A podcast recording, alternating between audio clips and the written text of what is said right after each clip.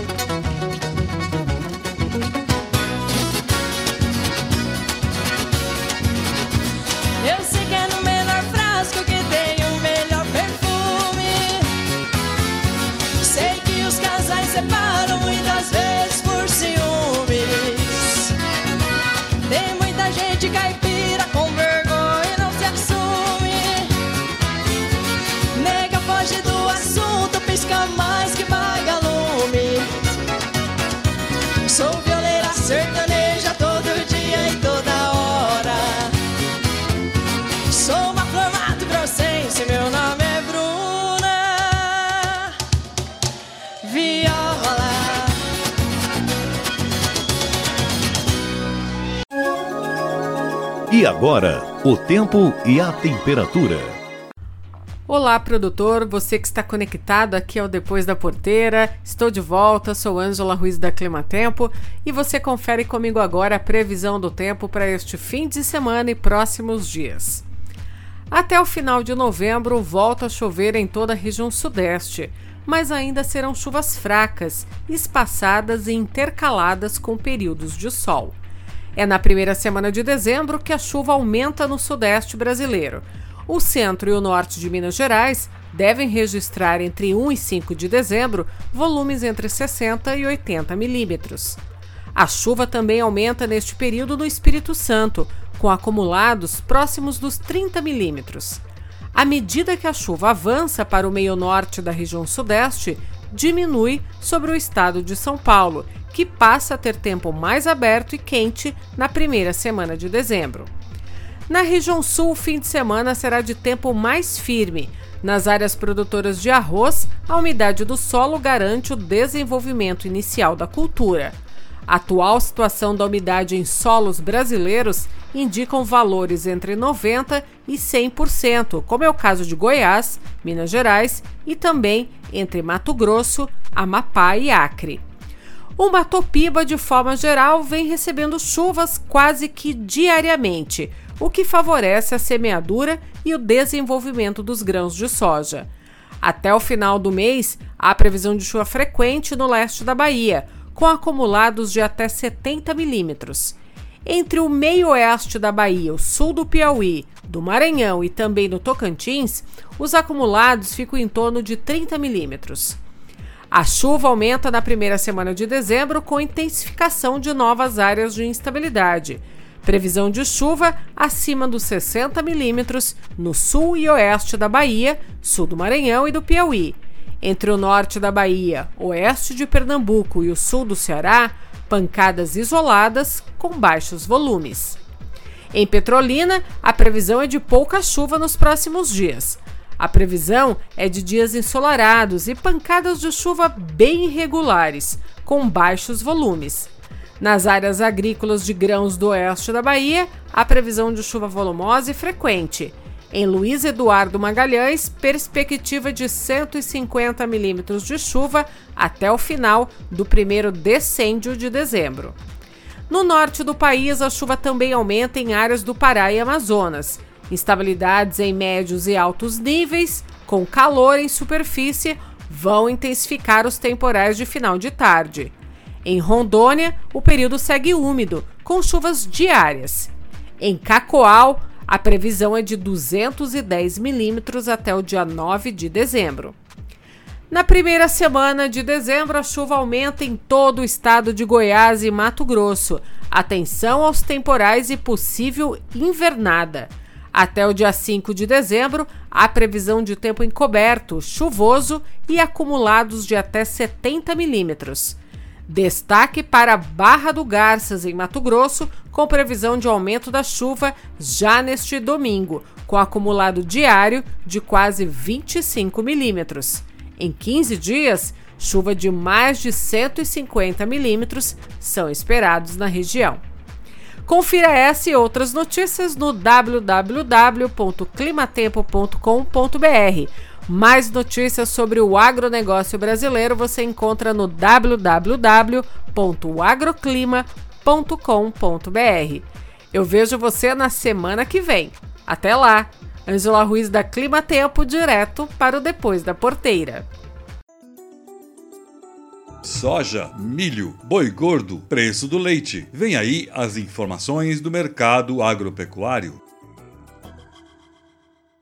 Assim como na semana passada, o café continuou se destacando entre as principais commodities agrícolas, acumulando alta de 5,6% em Nova York entre a sexta passada e a quarta-feira, já que ontem foi dia de ação de graças nos Estados Unidos, com as bolsas fechadas. O primeiro vencimento já buscou os 2 dólares e 46 centavos por libra peso em meio aos fatores já conhecidos, que são as preocupações com a próxima safra de arábica e os problemas logísticos, atrasando a transferência da mercadoria das origens para os destinos, o que tem levado a uma busca mais intensa pelos estoques certificados, já que o inverno no hemisfério norte se aproximando aumenta a demanda dos torrefadores. Não bastasse tudo isso, na Etiópia, o maior produtor africano, a alta dos preços tem levado ao não cumprimento de contratos. No setor sucroenergético, a Única divulgou o processamento de cana-de-açúcar na primeira quinzena de novembro, da ordem de 12,5 milhões de toneladas, queda de 38,4% versus o mesmo período da safra passada, em função do menor número de usinas em operação, totalizando 75 unidades até o dia 15, ante 114 no último ciclo nesse mesmo período. No mercado de etanol, as saídas de hidratado das usinas na primeira quinzena de novembro manteve a trajetória de retração, 32% menor que a safra anterior, em função da perda de competitividade frente à gasolina, o que desestimula o consumo do combustível renovável e, consequentemente, explica as quedas sucessivas de preços nessas últimas semanas.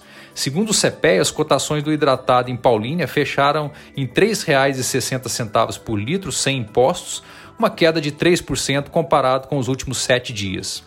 Do lado dos grãos, apesar das incertezas com o aumento dos casos de Covid na Europa, podendo alterar as projeções de demanda, a soja andou de lado em Chicago, na faixa dos 12 dólares e 70 centes por bushel.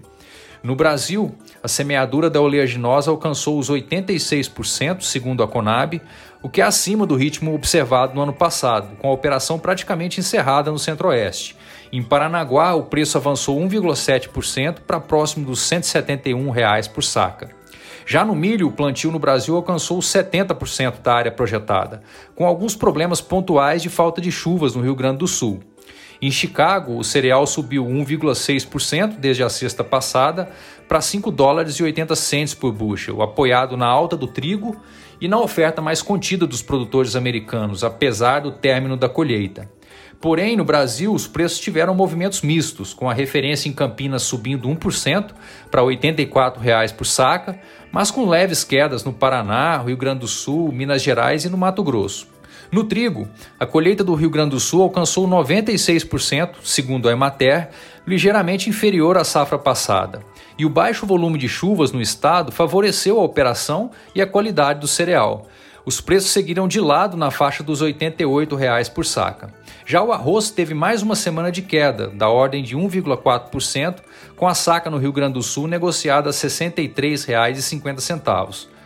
Os produtores seguem focados no plantio e, mesmo com o tempo firme, o bom nível dos reservatórios afasta os riscos para as lavouras, enquanto a ponta compradora tem se mostrado menos ativa, com a oferta nesse momento maior que a demanda. A semana também foi positiva para o boi gordo, com a boa notícia da liberação por parte da China das cargas paradas nos portos do país asiático, que haviam sido certificadas antes do bloqueio, em 4 de setembro, mas que seguiram o destino naquele mês. O gesto aumentou as expectativas do desbloqueio do mercado chinês para as exportações brasileiras de carne bovina, embora sem definição até o momento. O indicador CPEA do boi gordo subiu 1,2% até a quinta-feira para R$ 317,90 por arroba, valendo destacar que apesar de positivas, as correções foram menores que as vistas nas semanas anteriores, enquanto as carcaças no atacado também tiveram leves altas. Sou César Castro, Agro Semanal. No mercado avícola desta semana, os preços do frango inteiro e dos cortes recuaram na maioria das praças consultadas pela equipe. Além do comportamento já característico né, de final de mês, devido ao baixo poder de compra da grande parte da população, foram levantados os seguintes motivos. Primeiro, nos estados de São Paulo e Minas Gerais, o preço do frango vem recuando, pois acompanha o frango vivo. Com a cotação do vivo em baixa, os agentes conseguem vender por valores mais atrativos, que consequentemente acarreta no aumento do volume de vendas.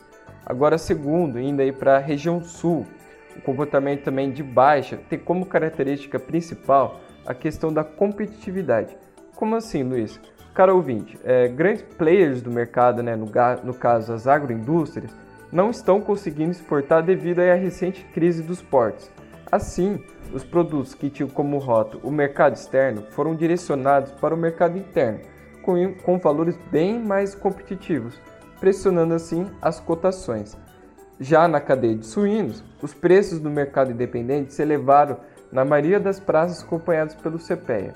As vendas do vivo e da carcaça estão aquecidas devido à proximidade do fim de ano, que tem motivado os compradores a iniciarem a criação de estoques da proteína período no qual é bastante demandado pela grande parte da população durante o período festivo. Luiz Henrique Melo do CPEA para o Depois da Porteira.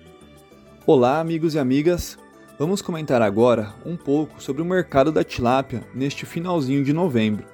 As indústrias e feiras seguem com baixa demanda por tilápia, visto que as vendas, principalmente do filé, continuam lentas. Com isso, o mercado segue calmo e os preços pagos ao produtor tendo mais um leve recuo nesta semana. Vale ressaltar que tanto os produtores como a indústria continuam preocupados com o alto custo de produção, como ração, energia elétrica, água e combustível. Vamos seguir acompanhando o mercado e ver o que dezembro nos traz de novidade. Mateus do Vale Liache para o Depois da Porteira.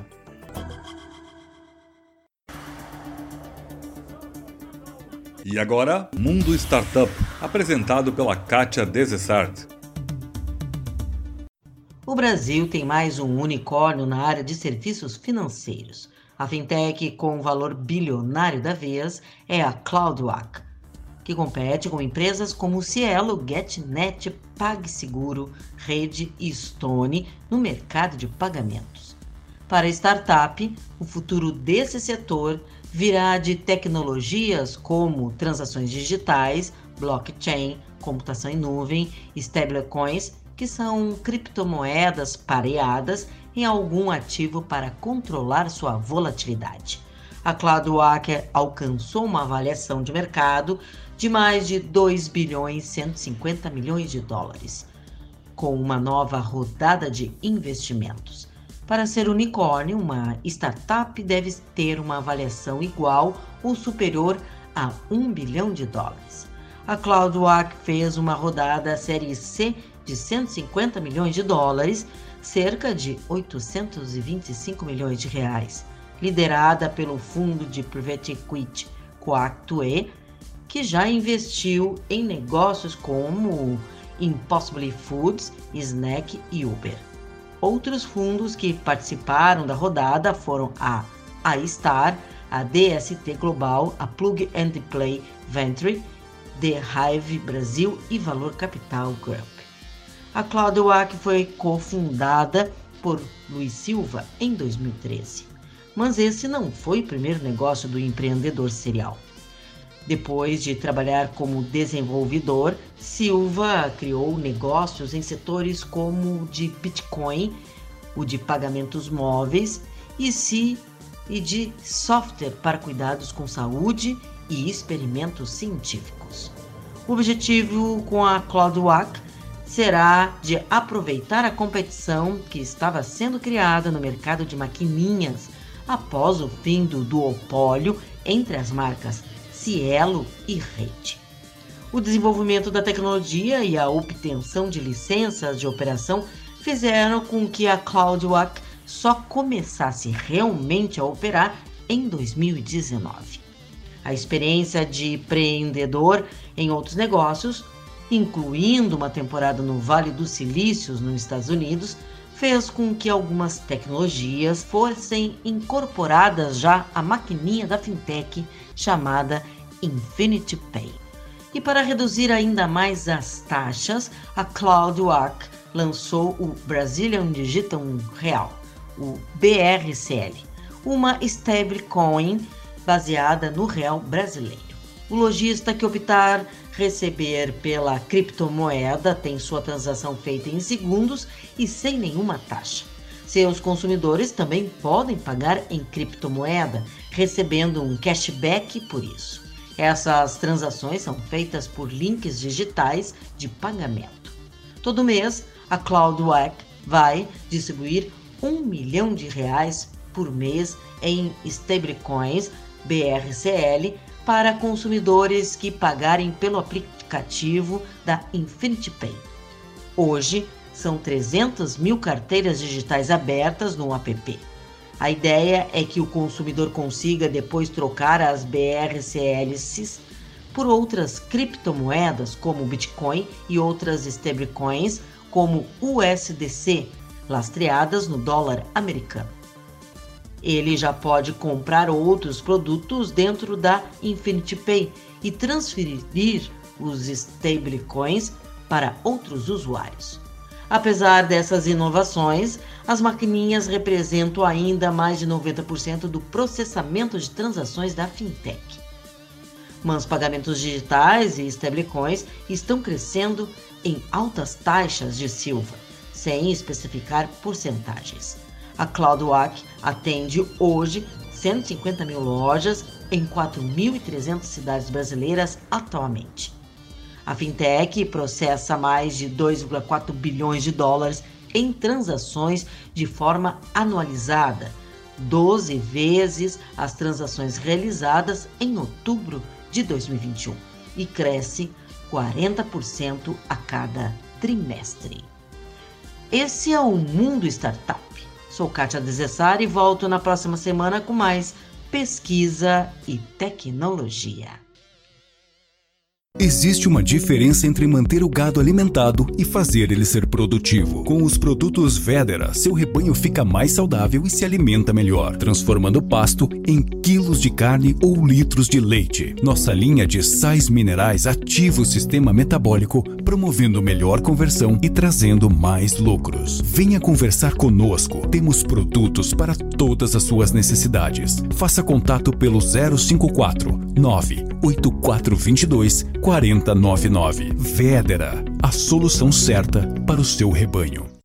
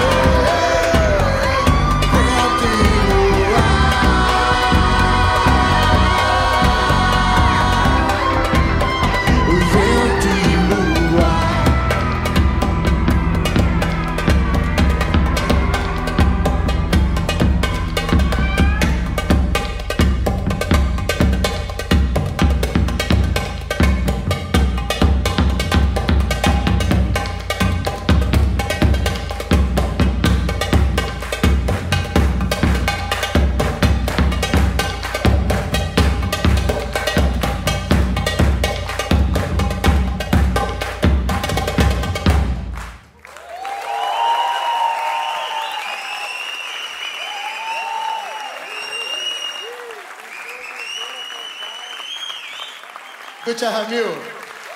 Maravilhosa.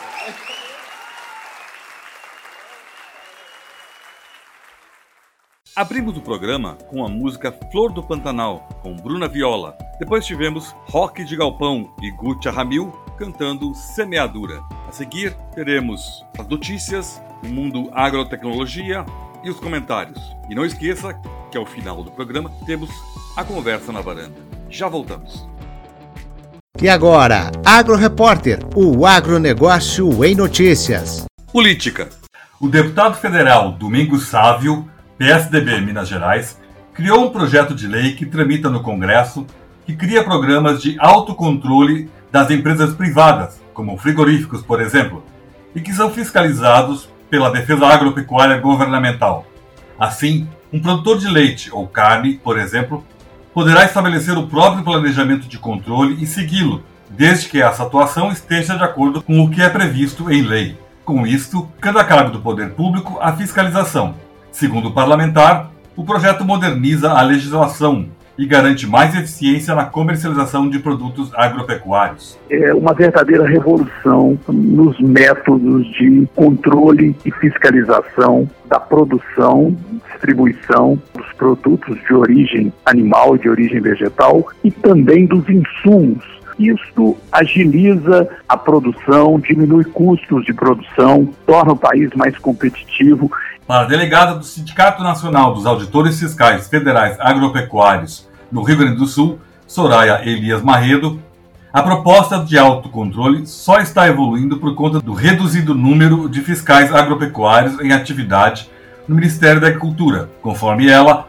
o Brasil só está abrindo mercados por conta da excelência de status sanitário que possui, fruto do trabalho coletivo do setor produtivo e da fiscalização. Se aprovado, o PL irá transferir responsabilidades para as empresas e futuras auditorias serão realizadas a partir da análise de riscos e as atividades baseadas no uso de estratégias e de operações de inteligência. Os resultados somente poderemos avaliar após sua implantação. Reportagem Marques Araújo e Nelson Moreira. Defensivos. A área tratada com defensivos agrícolas cresceu 8,7% no terceiro trimestre de 2021, em comparação com o mesmo período do ano anterior, informa o Sindicato Nacional da Indústria de Produtos para a Defesa Animal, Sindiveg. No total, foram tratados 209 milhões e 300 mil hectares no período, contra 192 milhões e 400 mil hectares no terceiro trimestre de 2020, aumento de 16,8 milhões de hectares. A soja foi o produto com maior área tratada no período, 32% do total, seguida por pastagem, 20%, trigo, 12%, milho, 10% e cana, 7%. Esse resultado decorre de uma série de fatores, com destaque para o início do plantio de verão e o esperado aumento da safra 2021-2022, além da expectativa de preços firmes das principais commodities, explica Júlio Borges, presidente do Sindiveg, considerando o recente levantamento da Companhia Nacional de Abastecimento, a Conab, que projeta a safra de 2022 para 282 milhões e 600 mil toneladas. Mas Borges se diz preocupado com o cenário global. É instável e preocupa bastante devido à escassez de matérias-primas importadas, elevação dos custos e, especialmente, falta de garantia de entrega de insumos pela China, nosso principal fornecedor. Livros. Lançado por três advogados, o livro Gestão de Conflitos no Agronegócio fala sobre a importância dos métodos de soluções de conflitos para o desenvolvimento do agronegócio. A obra conta com a colaboração de 32 autores e prefácio assinado pela ministra da Agricultura, Tereza Cristina, e pelo ex-ministro da pasta, Alisson Paulinelli. Soja. O Rio Grande do Sul é o segundo maior produtor de soja do país, e nesta safra, 21-22, a estimativa é de recorde de produção com 21 milhões e 300 toneladas. Atualmente, a área destinada ao plantio já atinge 53%, de acordo com a Emater RS. O nível está acima da média dos últimos cinco anos, que é de 46,7% para o período. Assim, a área de semeadura no estado foi aumentada em 3% em comparação ao ciclo anterior. Mas nem tudo são maravilhas. De acordo com o diretor da AproSoja RS e futuro presidente do Sindicato Rural de Passo Fundo, Carlos Alberto Falsi, Os preços em relação às máquinas e equipamentos, em adubos, insumos, inseticidas e fungicidas, tiveram alta de mais de 100% em relação à safra passada na região. Suíno. A Associação Brasileira de Proteína Animal comemorou o anúncio feito pelo órgão de controle sanitário da Rússia de habilitação de nove unidades exportadoras de carne suína para o país, aumentando de 4 para 13 o número de plantas autorizadas para o mercado. O anúncio acontece dias após a missão a Moscou, liderada pela ministra da Agricultura, Tereza Cristina, e ao comunicado feito pelo governo russo sobre o abastecimento de uma cota temporária de 100 mil toneladas de carne suína. Pelas estimativas da ABPA, considerando o atual preço médio de importações para o mercado russo, a cota disponibilizada tem potencial de geração de exportação de mais de 200 milhões de dólares, considerando, entretanto, que a cota pode ser acessada por todas as nações habilitadas a abastecer o mercado russo. De acordo com o presidente da ABPA, Ricardo Santin, a reabilitação das plantas é um reconhecimento ao trabalho de excelência em qualidade e sanidade aplicado pela suinocultura do Brasil. Drone. O uso de drone nas lavouras revolucionou a forma de produzir soja. O equipamento é utilizado para monitorar a lavoura com a agricultura de precisão, mas também no manejo para pulverizar áreas com defensivos agrícolas. Para prestar serviço nesse segmento, é preciso se adequar às normas da Portaria 298 de 22 de setembro de 2021 do Ministério da Agricultura. Para o diretor executivo do Sindicato Nacional das Empresas de Aviação Agrícola, SINDAG, Gabriel Colli, a atualização nas regras para a operação de drones é importante para a segurança do operador e da lavoura. Dá uma tranquilidade para o operador e para o setor. O drone, apesar dele não ser tripulável, tem potencial de dano muito grande, afinal de contas, está dividindo espaço com aeronaves e com o campo também. Então, por isso se faz necessária a regulamentação. Biotecnologia. A China pode avaliar maneiras de acelerar a aprovação de novos produtos transgênicos no país, afirmou o presidente da Academia Chinesa de Ciências Agrícolas, Fu Kongbin, durante participação do primeiro Fórum Brasil-China de Biotecnologia, Agricultura e Sustentabilidade, realizado na última terça-feira, dia 23. Ele afirmou ainda que podemos ver a possibilidade de encurtar o prazo de aprovação, mas essa é uma questão técnica. O executivo ressaltou que a legislação do país exige que, antes da solicitação do certificado chinês para um produto transgênico, a autorização já tenha sido dada no país de origem. A declaração foi dada após o presidente da Comissão Técnica Nacional de Biossegurança, Paulo Barroso, afirmar no mesmo painel que sente falta de sincronia de aprovação de produtos em diferentes partes do mundo. E agora, Momento Agrotecnologia, apresentado por Arno Dalmayer. Olá, hoje eu gostaria de comentar com vocês um aspecto ligado à nossa saúde, nós que estamos ligados ao agro. Como vai a sua saúde? O Ministério do Trabalho e da Previdência elaborou há muitos anos algumas normas regulamentadoras sobre as condições de trabalho em diferentes ambientes. A norma regulamentadora número 31 regulamenta e estabelece regras sobre segurança e saúde durante o trabalho na agricultura, na pecuária, na silvicultura, na exploração florestal e na aquicultura, para produtores rurais, empregadores, trabalhadores e fiscais. Pois bem, esta norma foi atualizada e desde o dia 27 de outubro tem algumas modificações vigentes, especialmente a que eu quero comentar hoje, que está no item número 7, o item 31.7. E é fundamental que os trabalhadores rurais e também os empregadores sejam conscientizados e informados do que trata esse item e de como nós devemos reagir. Então a essência é: segurança não é apenas o uso de EPIs. Segundo a norma NR31, cabe ao empregador rural a obrigação de oferecer cursos de capacitação aos trabalhadores com carga horária mínima de 20 horas entre teoria e prática. E esses cursos devem abordar, entre outros, os seguintes assuntos: forma de exposição direta e indireta aos defensivos agrícolas, sinais e sintomas de intoxicação e medidas sobre primeiros socorros, informações sobre rotulagem e sinalização de segurança, medidas de higiene durante e após o trabalho, uso, limpeza e manutenção de vestimentas e EPI e o uso correto de equipamento de aplicação. Mas o treinamento, a formação não está limitada aos trabalhadores, aos empregados, mas também o empregador que deve se informar e conhecer sobre essas mudanças ocorridas de forma para oferecer aos seus funcionários a melhor qualidade e segurança no trabalho no campo, como o uso de defensivos agrícolas. Fiquem ligados então sobre essa atualização e façam a sua parte no sentido de melhorar o treinamento, ou o seu, se trabalhador for, ou de seus empregados, de seus trabalhadores, se empregador for. Sou Arno Dalmayer, do Momento Agrotecnologia. E agora, a informação de cocheira que só os nossos colunistas viram. Olá, meus amigos do Depois da Porteira, muito bom dia. Negociar é uma arte. Talvez o mais importante e melhor que tivemos nessa prática foi o Barão do Rio Branco. Ele foi responsável por resolver complicadas questões nas fronteiras brasileiras, as principais com a França, a Argentina e a Bolívia. A propósito desse último país, inventou-se uma piada. Diziam que ele trocara o Acre por um belo cavalo branco.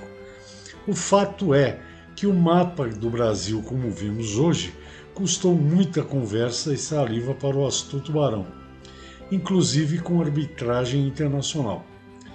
Parece ser essa a mesma linha de trabalho que segue a atual ministra da Agricultura, Abastecimento e Pecuária do mapa, a deputada federal pelo Mato Grosso do Sul, Tereza Cristina. Se não vejamos, uma grave ameaça ronda o agronegócio brasileiro, a possível falta de fertilizantes. Mais de 80% das lavouras do país dependem de insumos importados das mais variadas partes do mundo. Pero Vaz de Caminha exagerou ao escrever para o imperador que aqui, em se plantando, tudo dá. Não dá, não. Tem que corrigir a acidez do solo e adubar com vontade. Pois bem, na iminência de faltar esse produto essencial, a ministra Teresa pegou sua bolsa, um avião e lá se foi para a Rússia, um dos grandes fornecedores brasileiros, negociar olho no olho com governantes e empresários daquele país para garantir o nosso fornecimento. Não apenas conseguiu seu objetivo com a promessa de aumento de 10% a mais desses produtos e retornou com a bolsa cheia. Os russos liberaram ainda a importação de 300 mil toneladas de carne, 200 mil bovina e 100 mil suíno. Agora irá para o Canadá com as mesmas intenções, reforçar a venda de fertilizantes para o Brasil, e voltará talvez com autorização para exportar outras milhares de toneladas de algum produto do agronegócio brasileiro. Também tentam tete a tete com os chineses para resolver a inexplicável proibição de exportação de carne bovina para aquele país. Eles responderam que não têm data disponível para receber a representante brasileira. Talvez o que eles não tenham sejam argumentos para justificar tal medida. E em uma reunião frente a frente, olho no olho, fiquem constrangidos de inventar alguma desculpa esfarrapada para a persuasiva ministra brasileira. Resumo: para algumas questões, não adianta mandar recados. É preciso enfrentar o problema cara a cara. Antônio Resch, de São Paulo, especial para o Depois da Porteira. Olá, amigos de Intenso no International Fish Congress e Fish Expo Brasil. Estamos à frente do cerimonial acompanhando os debates aqui em Foz do Iguaçu e tivemos na abertura oficial, que foi no meio da semana, com a presença da ministra Tereza Cristina, lotou mais de mil pessoas no auditório. Impressiona a retomada de grandes eventos presenciais de forma híbrida, que também foi ao vivo pela plataforma digital, mas as pessoas estão mais mobilizadas, é claro, atendendo aos protocolos de segurança, de saúde em relação à pandemia. Durante o dia, muito debate sobre políticas públicas para o setor, a desburocratização do setor de pescados vem acontecendo. Até o ano que vem, dos 1.500 chamados atos normativos que regem sobre o setor, vai ter uma redução para 500, mostrando o tamanho que estava a burocracia para poder produzir peixes no Brasil. Estão trabalhando ainda na parte de licenciamento inclusão do setor no Plano Safra, ser reconhecido como parte do agronegócio e é equiparação das legislações que tem para suínos, aves e bovinos. Parece que é muito mais complexo para o peixe. É, pude acompanhar né, toda a manifestação da ministra Tereza Cristina, que anunciou esta semana, aqui durante o evento, a autorização para a criação de tilápia em Itaipu, no lago da usina hidrelétrica ela se reuniu com o presidente do Paraguai e teve a presença do secretário de Agricultura e Pesca do MAPA, o Jorge Seife Júnior, estava presente também aqui no evento. Dados da Agência Nacional de Águas mostram que a capacidade do reservatório da usina hidrelétrica de Itaipu é de 400 mil toneladas por ano. Atualmente, o cultivo de tilápias em tanques no reservatório de Itaipu não é permitido pela legislação do Paraguai. Isso já se resolveu. Com isso, a criação no reservatório possibilitará um aumento de 40% na produção do Brasil e um aumento de 20 vezes a produção no Paraguai. Olha só como é importante buscar as soluções e tirar entraves meramente políticos e burocráticos. O que chama a atenção é o potencial que o Brasil tem Imagina que nos últimos 10 anos crescemos 8% ao ano quando se fala em tilápia. Somos o quinto maior produtor de tilápia do mundo. A cadeia de pescado é a bola da vez, está buscando união para resolver os gargalos. Acompanhei o festival do Tambaqui da Amazônia. Mais de 400 bandas de peixes servidos. Banda é metade do peixe, né, servido na grelha. E eles estão fazendo isso em todo o Brasil, principalmente nas capitais é uma associação forte de piscicultores de Ariquemes em Rondônia de fato muito bom. A preocupação é o que enfrenta toda a produção de proteína animal. As exigências de sustentabilidade e tem o bem-estar animal também importa a felicidade do peixe, principalmente aquele que sai do seu habitat natural e vai para um tanque. Não é fácil atender os novos conceitos. A indústria do pescado está inovando usando a inteligência artificial entrando na era 4.0 e temos muita novidade na próxima década. De Foz do Iguaçu, no Paraná, Marcelo Lara. Oi, Tejão, bom dia. Bom dia, Carol, Heisen, bom dia, ouvintes. Bom dia. Tejon, notícia que está repercutindo ainda essa é, liberação, aceitação por parte de autoridades chinesas de pedidos de importação da carne bovina do Brasil que tenha recebido certificação sanitária antes de 4 de setembro, porque a partir dessa data o Brasil suspendeu as exportações de carne para a China ao detectar dois casos da doença da vaca louca. A gente tem aqui a manifestação da ministra Tereza Cristina sobre esse comunicado né, de liberação dessas cargas, que foi um processo demorado, né, inclusive mais do que ela esperava, mas a medida trouxe um alívio aos exportadores. Agora temos o próximo passo que é liberar a suspensão da carne brasileira daqui para frente. Estamos então em andamento aí nesse processo e eu espero que isso aconteça ainda no próximo mês. Continua tudo a cargo, basicamente, de uma decisão chinesa, né? Sem perspectiva ainda, Tejão?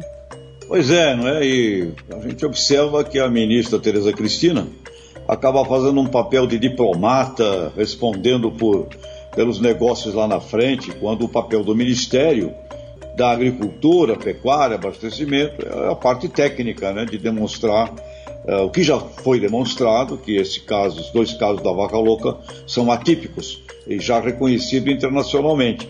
Mas mais do que isso, a ministra faz um trabalho de, de, eh, de, de, de procurar estabelecer eh, vinculações é, com relação aos negócios em si.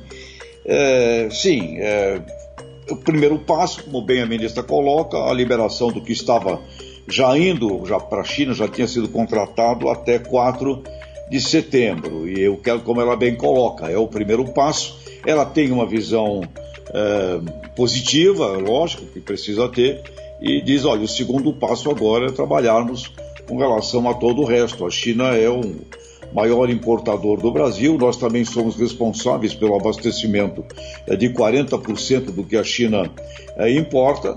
Agora, tem esses fatores. Né? O Brasil, infelizmente, tem se comportado pessimamente a nível das relações internacionais, mudou agora com os novos ministros de, da relação exterior, próprio novo ministro de, de meio ambiente, uma, uma, uma, uma, visão já diferente, porém fomos muito prejudicados. Inclusive, o assunto todo envolvendo o 5G, uh, dizendo que uma empresa chinesa uh, não poderia participar, todas essas coisas, óbvio que elas colocam um, um péssimo elemento no mundo das relações internacionais. Então, sim, a ministra está fazendo seu papel, mas acho que está faltando muito mais articulação, muito mais planejamento.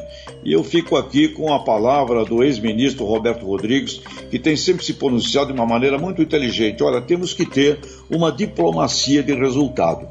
E quando conversamos, Heisen, Carol, com os diplomatas brasileiros que estão no exterior, eles se ressentem disso. Eles dizem: olha, comunicação, imagem é o maior desafio do Brasil hoje. Portanto, a ministra está fazendo aí mais uma vez um trabalho heróico de relacionamento, eh, além do que o Ministério tem como obrigação fazer.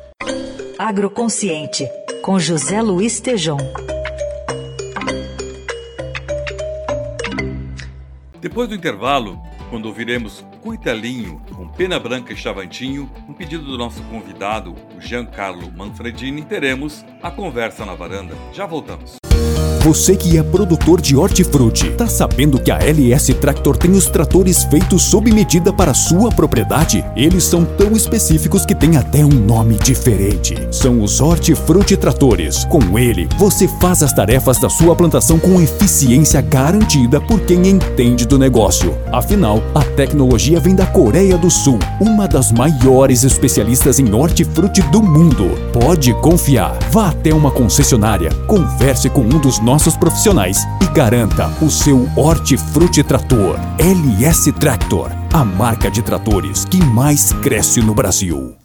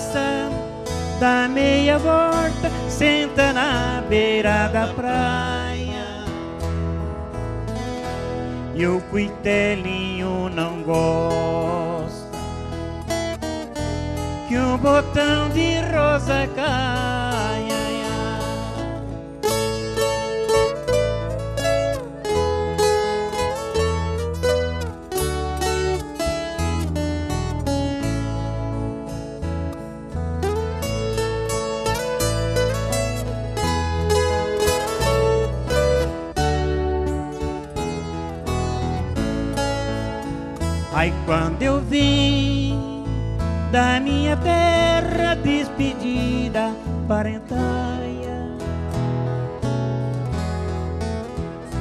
Eu entrei no Mato Grosso, bem em terras paraguaias.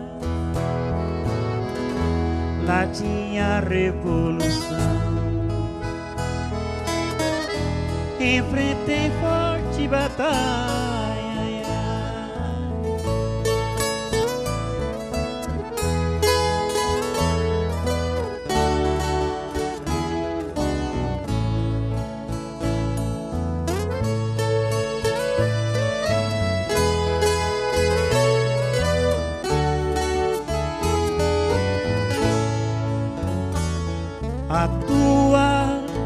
Saudade corta como aço de navalha. O coração fica frito bate uma outra faia. Os olhos se enchem d'água, que até a vista se atrapalha.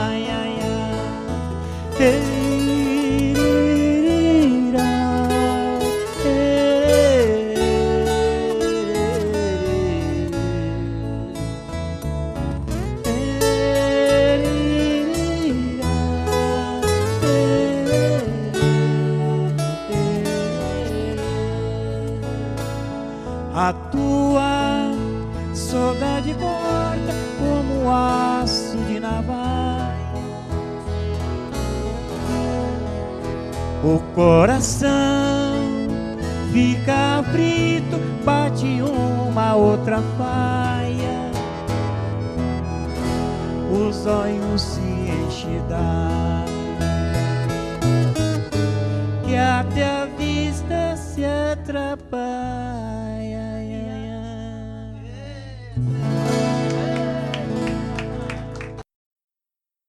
Conversa na varanda. Bom dia, pessoal, tudo bem? Como é que estão?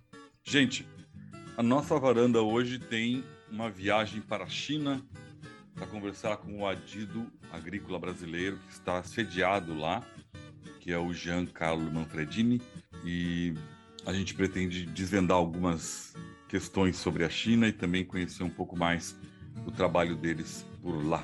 Quais são os mercados, quais são os potenciais, como é que essa parceria comercial funciona. Então eu vou dar um bom dia ao Jean. Muito obrigado por nos receber nesse horário para vocês estranho, que é à noite aí, mas faz parte do nosso business.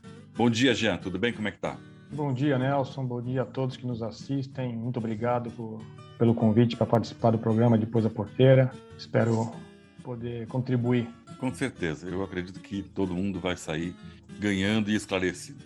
Primeira coisa que é uma dúvida brasileira, e eu acredito que conheça isso, essa dúvida, é uma definição assim. A China hoje, ela se posiciona como um país comunista capitalista, ou capitalista comunista, ou só capitalista em termos de negócio, mas internamente para a sua população ela ainda atua dentro do comunismo. Ela é um país comunista, mas que o governo estimula práticas que nós entendemos como capitalistas, estimula a competição entre as empresas, uhum. estimula de certa forma o livre comércio. Então, é um país que tem essas nuances em termos de política e regime de comércio. Quem quer negociar com a China além de buscar socorro pela embaixada ou com vocês, que itens da cultura, quais são as questões importantes que ele tem que conhecer para poder iniciar alguma colocação de produto na China? Eu estou aqui na China já há quatro anos. O que eu percebi nesse tempo é que existe um grande desconhecimento de ambas as partes. A China não conhece direito o Brasil e nós não conhecemos direito a China. A diferença cultural é muito grande e não entender a cultura chinesa dificulta o comércio com este país. Certo. As empresas interessadas em exportar para cá, elas têm vias de acesso por meio do governo brasileiro, é uma delas, por meio da nossa embaixada, por meio da Apex, da Agência Brasileira de Promoção das Exportações, é, que desenvolve um trabalho muito importante para diminuir essas distâncias. Caso dos produtos agrícolas, tem também a CNA, que desenvolve um trabalho importante aqui na China, de tentar trazer produtos e empresas aqui para o mercado chinês. E um, algo muito importante também é os empresários terem a curiosidade de vir à China, porque é, é muito importante na China, assim como em outros do, do, Oriente, esse namoro entre as partes. É comum que empresas se sentem é, à mesa e não façam negócio de cara aqui. Sim. É necessário um conhecimento, o um desenvolvimento de uma intimidade entre as duas partes. Então, eu recomendo fortemente que as empresas venham para cá para conhecer a China primeiro, para saber quem são os potenciais importadores.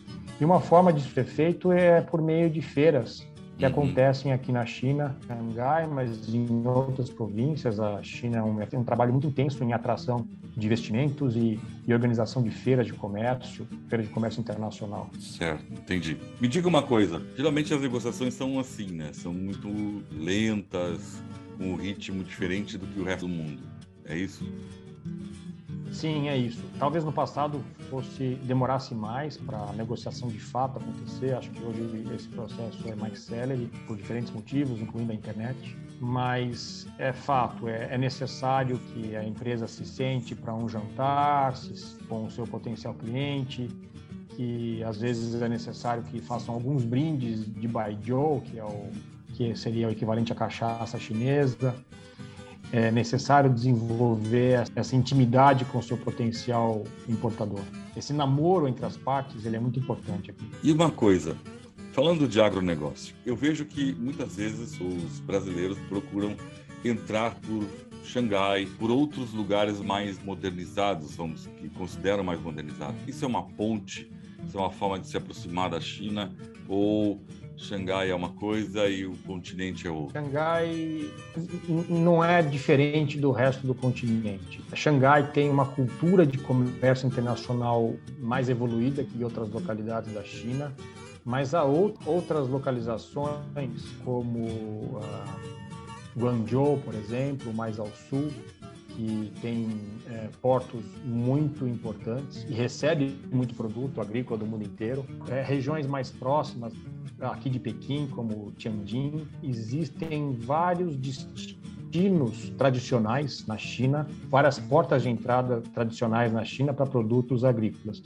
Isso tem se diversificado com o tempo o governo chinês investe muito na questão de infraestrutura logística e há outras é, regiões se desenvolvendo. Há, por exemplo, no extremo sul da China, na ilha de Hainan, que é uma ilha-província, e que há um estímulo muito grande do governo provincial para que a ilha se transforme num hub de produtos importados, uma zona franca, inclusive. Então, isso tudo é muito dinâmico aqui. Xangai é tradicional, continua sendo muito tradicional, mas há outras portas de entrada para produtos importados aqui na China.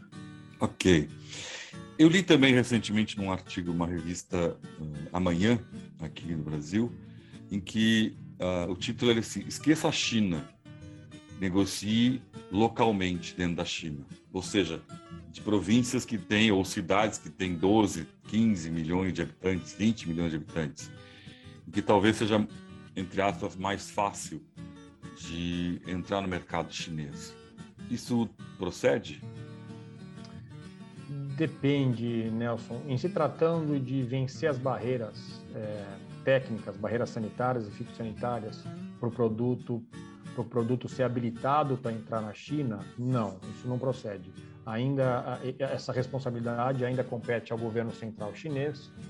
É ele que vai habilitar o Brasil e estabelecimentos brasileiros a exportarem diferentes tipos de produtos para cá. No que, no que se refere à negociação comercial em si, eu, eu acredito que isso faz um certo sentido, sim. É, países que têm que têm é, uma tradição maior de exportação de produtos para a China, eles trabalham mais intensamente é, província por província. Ao invés de, de focar no, no continente, no, no, país como um todo, eles fazem um, um, trabalho mais cirúrgico, província por província. É uma etapa que, com a experiência, com o know-how de exportação, naturalmente os países vão alcançando. Em relação a produtos agrícolas, tem que passar pelo governo central, pelas regras do governo central, para depois ir para províncias ou para cidades potenciais. Essa é a lógica. E é uma lógica que se aplica a, todos os países do mundo. Eu não conheço nenhuma exceção a essa regra. Entendi. É, a negociação para habilitação inicial é feita é, governo central com governo central. Entendi. Porque eu sei que em São Paulo, por exemplo, tem já umas três ou quatro, no mínimo, câmaras de comércio Brasil-China, né? ou China-Brasil. E elas têm algum nível de independência para alguma regra nesse sentido, ou elas seguem a regra, mas elas são os facilitadores de negócios com a China? É, eu diria que as câmaras elas atuam principalmente depois que as habilitações foram concedidas. Uma vez o Brasil habilitado a exportar um determinado produto e estabelecimentos brasileiros tendo sido também habilitados, aí sim entra o, as câmaras de comércio e outras entidades focadas na promoção comercial, elas podem desenvolver o seu trabalho. Pessoal, vamos dar uma pausa rapidinha e tomar um chá chinês e já voltamos. A sua tranquilidade não tem preço. A Colvin Brasil tem para você o Vigia, um sistema que monitora a temperatura, a pressão do óleo e voltagem do seu motor. Evite fundir seu motor. Vigia indica e desliga salvando seu motor. Saiba mais através do site colvenbrasil.com.br ou ligue para o senhor Winter, fone 559 9623 3301.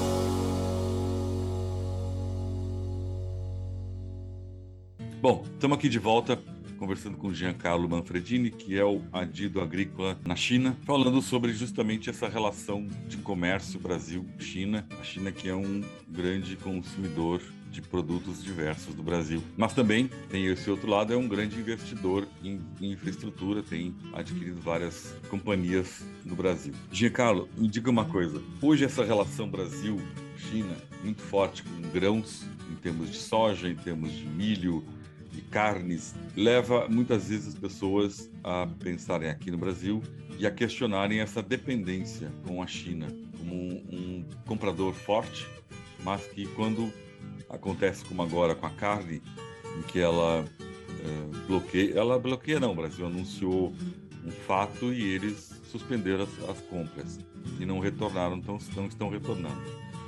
Isso leva um problema interno de, de abastecimento, quer dizer, externo, no sentido de que há muita carne sendo produzida para o mercado externo e que agora não tem colocação, vai ter que ser colocado no mercado interno brasileiro, certo? Leva também a uma perda de ganhos na cadeia. Tem como evitar, tem como mexer nisso, ou realmente a China é o grande consumidor mundial de alimentos? Essa é uma questão bastante difícil. De fato, a China é os três maiores importadores mundiais de alimentos apesar de ser um, gigante na produção também, ela está entre os três maiores importadores, juntamente com Estados Unidos e o bloco todo da União Europeia, né? considerar a União Europeia como se fosse um país. E quanto à nossa dependência? Bom, é difícil é, chegar para um empresário e dizer para ele, olha, eu sei que o mercado chinês te paga muito melhor hoje, mas você não deve dedicar tanto da sua produção para o mercado chinês, você deve exportar para outros mercados ou você deve manter a sua produção no mercado interno? Essa é uma decisão muito difícil de um empresário tomar.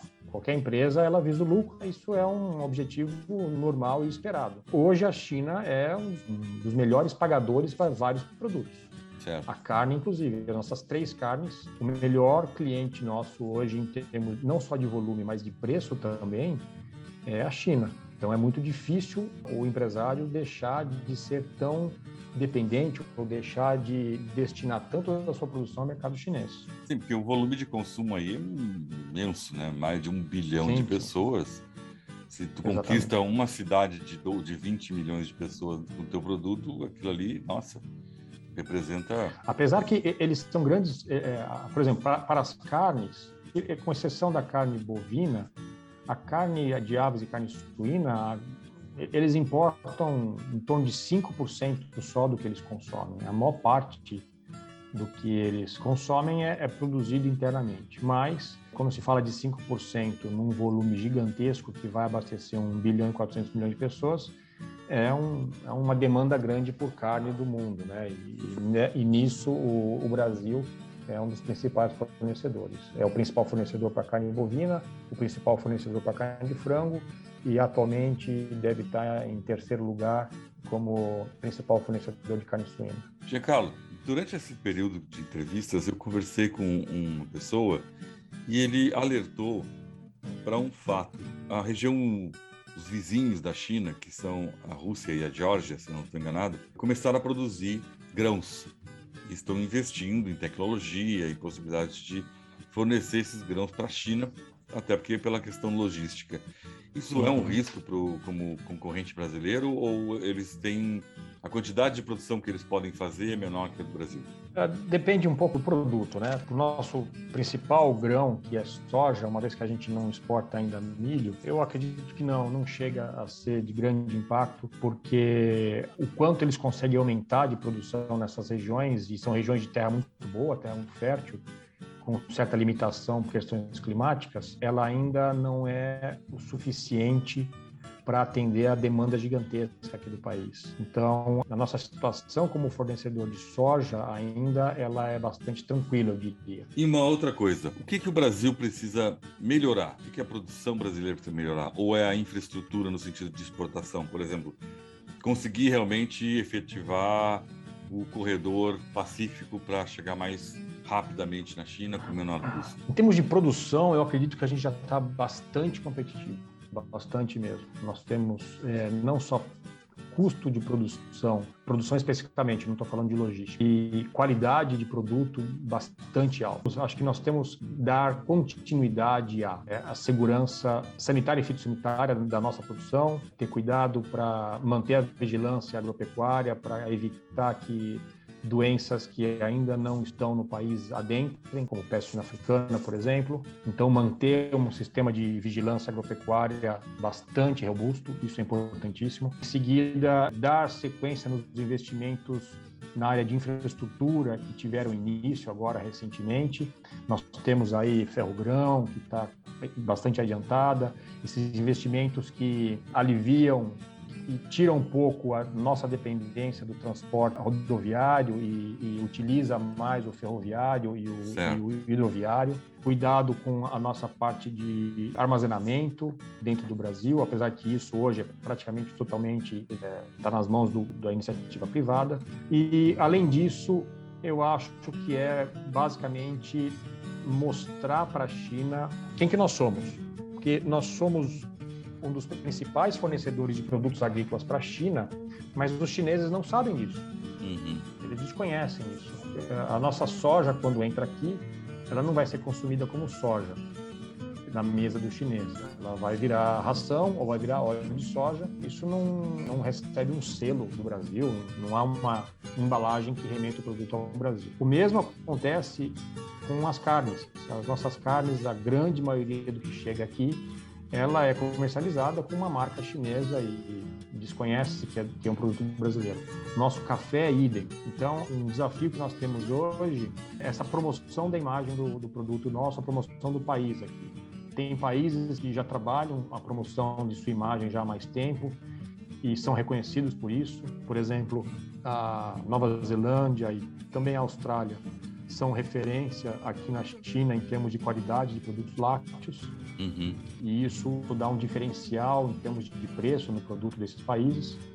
E nós queremos alcançar isso, nós temos tudo para alcançar isso também. É uma questão só de promover a imagem dos produtos perante os consumidores chineses, perante os importadores chineses também. Gente, vamos fazer mais uma pausa e já voltamos. A Climatempo é a principal parceira do produtor rural quando o assunto é planejamento e rentabilidade no campo. Com o AgroClima Pro, você pode consultar relatórios, previsões para até seis meses e acompanhamento da chuva em tempo real. Tudo isso de onde você estiver. Monitore a sua fazenda talhão por talhão, otimize o seu plantio e planeje a sua safra para ter mais produtividade. Acesse agroclimapro.com.br. Clima Tempo, a Storm Dew Company. Bom, nós estamos aqui com o Giancarlo Manfredini, que é o adido agrícola em Pequim, falando sobre esse mercado e tentando desmistificar um pouco sobre a, China, porque essa distância, esse desconhecimento, como o próprio Giancarlo está falando, cria muitas fantasias sobre quem é, o que é, o que eles fazem, enfim. E justamente, já que nós estamos falando sobre criação de imagem, qual seria o caminho? Qual seria a forma? É levar o futebol, é levar a imagem de um país cheio de cultura, com uma diversidade tão grande quanto a China. É, como é que seria esse caminho para mostrar quem é o Brasil? Eu, particularmente, acho que é um pouco de tudo isso que você mencionou. Um pouco do que eles imaginam do Brasil é que nós somos um país, o país do futebol. É, essa imagem ela é, é a mesma mundo afora, aqui inclusive, e eles gostam muito de futebol aqui. É um país de gente alegre, é um país de exuberância natural, de belezas naturais. E eu acho que isso poderia ser explorado. Sim. As nossas é, diversidades, tanto de, em termos de natureza, quanto de cultura. Isso poderia ser trabalhado aqui, poderia ser aproveitado como uma marca nossa, associado à sustentabilidade do produto, associado à produção com proteção do meio ambiente. Eles dão valor a essa questão do meio ambiente É. atualmente? Eles não atribuem valor, como o próprio Brasil atribui, ou como a Europa atribui, como os Estados Unidos atribuem. Uhum. Eles não têm essa mesma percepção. Apesar que, nos últimos quatro anos, eu diria, eh, eles têm eh, implementado com cada vez mais rigor medidas de preservação do meio ambiente internamente na China, eles não têm essa percepção como nós temos de que a preservação do meio ambiente envolve diferentes atores, diferentes países, diferentes regiões do mundo. Então, Uhum. essa é uma preocupação menor aqui, eu diria. Certo. E é uma preocupação menor porque o governo não determina alguma coisa nesse sentido? Ou isso já é o natural? Porque a gente tem imagem por filmes, por desenhos, que o chinês tem na sua alma algo, como se diz, zen, né? Usando essa expressão. Algo como alguém que já está inserido no contexto. A natureza já é uma coisa inserida nele. Não sei se é uma percepção ou uma imagem que vendem não muito perfeita, romantizada, ou isso tem realmente a ver com o chinês atual? Aqui eles prezam muito aquilo que vai trazer benefício para a saúde, por exemplo. Certo. Tudo que é relacionado à melhoria das condições de saúde, eles dão muito valor. Mas a, a forma como nós no Ocidente vemos a importância da sustentabilidade da cadeia produtiva, da preservação dos recursos ambientais, eles não estão nesse mesmo passo que nós, ou eles não vêm da mesma forma ainda. Isso é muito dinâmico. A população jovem aqui, ela está sempre com os olhos voltados para a tela do celular e consumindo informação o tempo inteiro. Então, as coisas estão mudando rapidamente aqui. Então, eles estão começando a despertar a isso também. Eles não estão no mesmo estágio que nós estamos, que outros países estão, mas eles estão aos poucos despertando para isso também. Inclusive, agora na COP26 assumiram compromissos ligados à, à preservação. A nova geração, como que ela pensa hoje? A nova geração chinesa, a classe média que se formou no, no, na China, enriqueceu, eh, como que ela vê, como é que ela pensa, como é que ela consome hoje? É uma classe média jovem e gigantesca, com poder aquisitivo cada vez mais alto.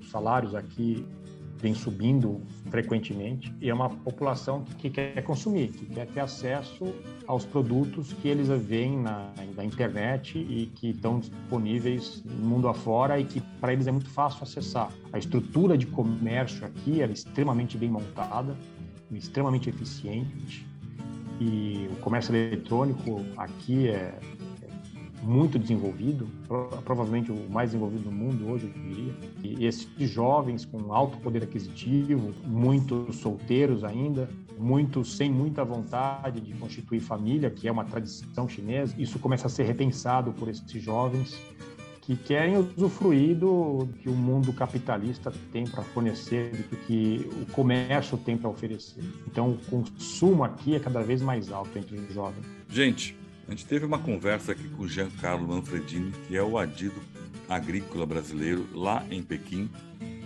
para desvendar um pouco os mistérios da China para os mercados e produtos brasileiros. Eu acho que é rápida, a gente podia ficar aqui horas fazendo uma palestra sobre isso, mas a gente não tem tempo, todo mundo tem que correr e fazer com as suas vidas do dia. Giancarlo, muito obrigado pelo teu tempo, foi ótima conversa, foi bem esclarecedora, principalmente para tirar algumas percepções estranhas ou fantasias que você tem sobre a China em termos de Brasil. E eu espero que a gente possa voltar a conversar numa breve oportunidade. Grande abraço para ti por enquanto. Obrigado, Nelson. Um grande abraço para vocês todos aí. E o Depois da Porteira vai ficando por aqui, desejando a todos uma ótima semana. A apresentação é de Nelson Moreira e a produção é da Agropress Marketing e Comunicação. Agradeço a todos pela audiência, espero encontrá-los no próximo programa. Um abraço e até lá!